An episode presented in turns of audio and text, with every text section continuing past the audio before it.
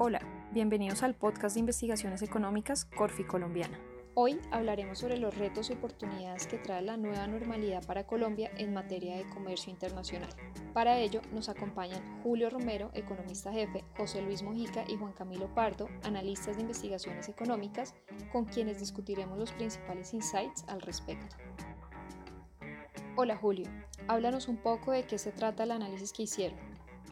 Hola Victoria, ¿cómo estás? Un saludo muy especial para quienes están oyendo el podcast. Lo que quiero hacer es comenzar explicando qué entendemos como nueva normalidad para contextualizar.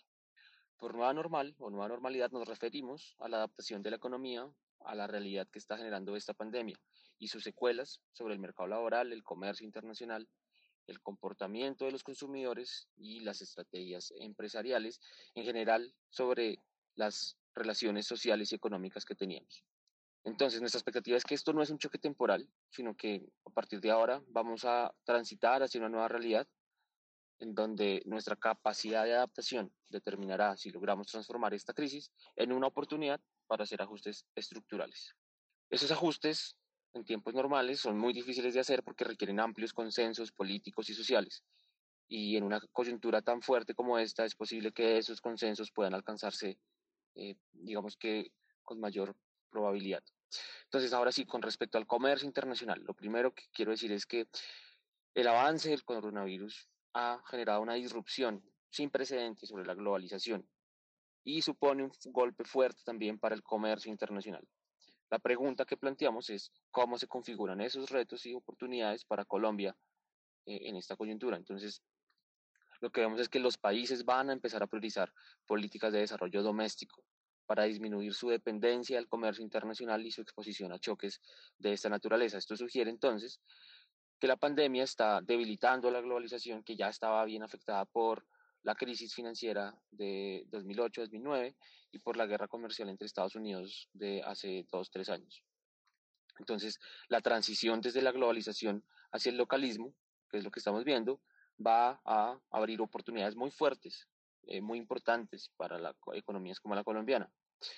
Una de esas oportunidades, una de las principales que hemos identificado es la recuperación económica basada en, como uno de sus pilares en promocionar sectores que abastezcan, que tengan capacidad de abastecer el mercado interno, reemplazando, por supuesto, pues cierto porcentaje de nuestras importaciones.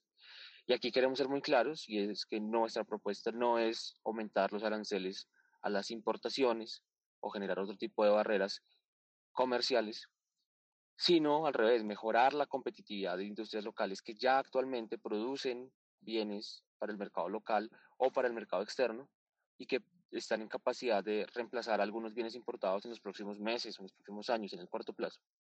También encontramos que las medidas de confinamiento de nuestros socios comerciales en Europa y Latinoamérica están afectando más las importaciones de lo que lo hacen las medidas de confinamiento local. Es decir, el choque de oferta está siendo más fuerte que el choque de demanda sobre nuestras compras al exterior hacia el mediano o largo plazo lo que estamos viendo es que protocolos sanitarios y, digamos la afectación sobre la confianza generada por la pandemia van a seguir generando obstáculos para que el comercio internacional vuelva a ser el de antes, el de antes de la pandemia. Entonces, Colombia está ante un panorama en el que sus importaciones van a tener unas amenazas importantes, pueden, pueden estar configuradas ante, ante estos eh, eventos que estaba mencionando, y esto pues abre unas oportunidades importantes para promover el abastecimiento doméstico de algunos bienes con producción local.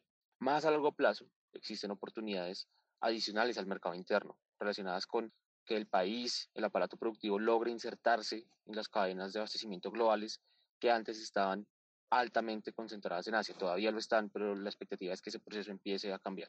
Así, por ejemplo, empresas multinacionales de países occidentales buscarán reducir su exposición y su concentración de procesos productivos en China y en otros países asiáticos, pues los, los riesgos quedaron en evidencia eh, en esta crisis. Ya estamos viendo algunas iniciativas en ese sentido, como los de la Cámara Colombo-Americana y la iniciativa liderada por la Vicepresidencia de la República y asesorada por Ricardo Hausman de la Universidad de Harvard.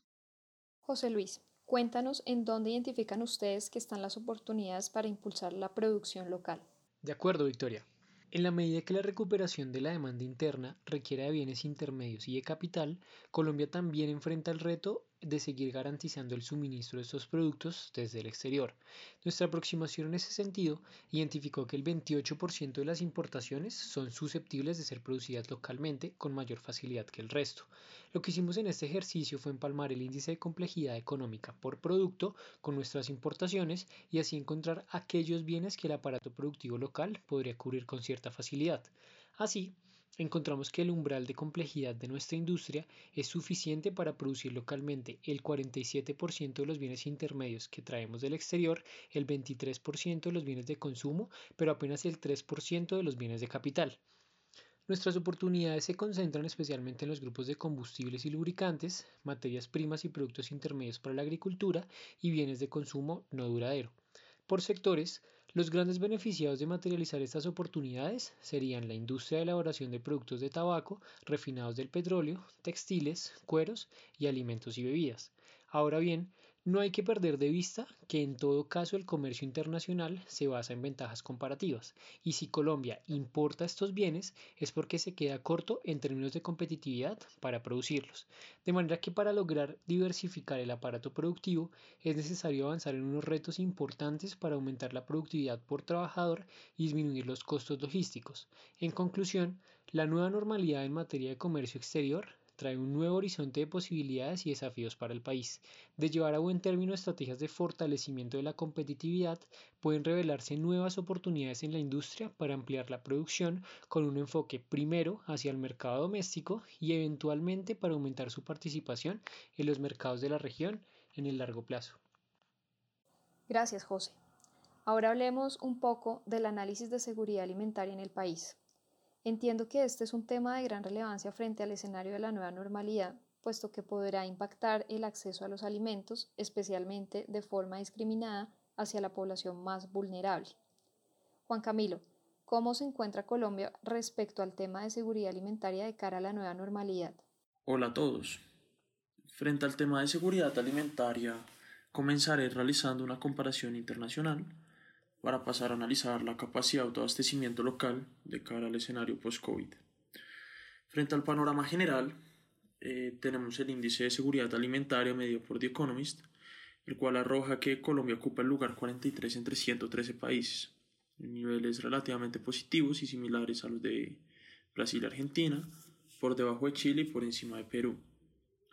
Los aportes al puntaje se deben básicamente a los programas de redes de seguridad alimentaria, a la baja volatilidad relativa en su producción y a la estructura de costos que maneja pues, el país. Los que aportan a su deterioro son el limitado gasto público en investigación y desarrollo y pues, su pobre infraestructura agrícola. Con respecto al panorama local, nuestro análisis da cuenta de la gran dependencia a la importación de productos agropecuarios, específicamente a los cereales, y de una baja productividad en cuanto a sus cultivos. Para darles una idea general, la importación de cereales equivale a un 74% de las importaciones agropecuarias en su totalidad, eh, en donde el maíz, el trigo y el arroz representan el 71% del total. Pues bueno, como pueden ver, esto es un problema, puesto que frente al previsible aumento de las restricciones post-COVID, se enfrenta el reto de mejorar la capacidad de autoabastecimiento interna. Es importante mencionarles que el gobierno nacional ha adoptado programas para disminuir la dependencia y aumentar la productividad. Tenemos el Plan País Maíz, el cual busca incrementar la disponibilidad de maíz y disminuir las necesidades de su importación, y el programa de almacenamiento de arroz, el cual tiene por objetivo la adecuada disponibilidad del producto y la disminución de la dependencia de su importación. Eh, pues bueno, con el fin de evaluar la capacidad de autoabastecimiento local, tomamos el índice de complejidad económica y realizamos unos cálculos. En estos cálculos encontramos que las oportunidades para mejorar la capacidad de autoabastecimiento con respecto a los cereales son limitadas en el corto plazo. Como proporción de sus importaciones agropecuarias, Colombia estaría únicamente en capacidad de producir localmente menos del 15%. Sus oportunidades se concentran en productos como arroz, sorgo y soya, que representan un 11,9% de las importaciones agropecuarias. Eh, pues sin embargo, las oportunidades de producir localmente cereales como maíz y trigo para abastecimiento doméstico son muy bajas. Eh, pues bueno, de este análisis concluimos entonces que el país seguirá teniendo muy probablemente una alta dependencia en el abastecimiento de cereales desde el exterior, al menos en los próximos cinco años. Sin embargo, se puede combatir el problema. Para esto se recomienda la implementación de estímulos por parte del gobierno, sistemas de información agroclimática y el establecimiento de redes de apoyo técnico para la innovación. Otro punto muy importante se refiere a las consecuencias de la pobreza sobre la seguridad alimentaria. Tenemos que el detrimento en los niveles de pobreza incrementaría la población con problemas de subalimentación a niveles de 4,5 millones de personas, lo cual significa un atraso de 8 años.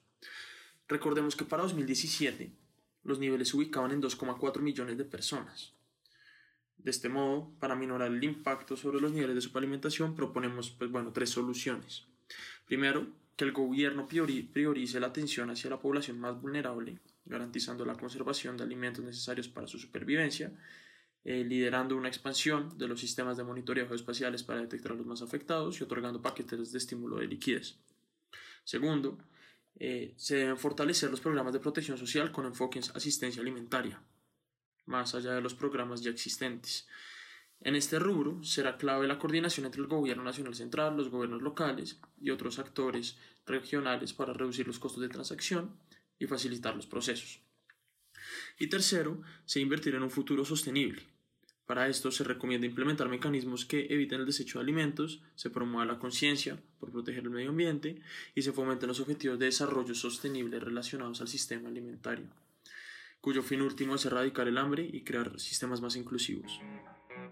Bueno, Julio, José Luis y Juan Camilo, muchas gracias por compartir con nosotros este análisis tan interesante y por acompañarnos en este nuevo episodio. Recuerden suscribirse a nuestro canal, descargar los podcasts y dejar una valoración. Nos pueden seguir en Twitter, Facebook y LinkedIn como arroba Corfi Colombiano. Soy Victoria y los espero en nuestro próximo podcast.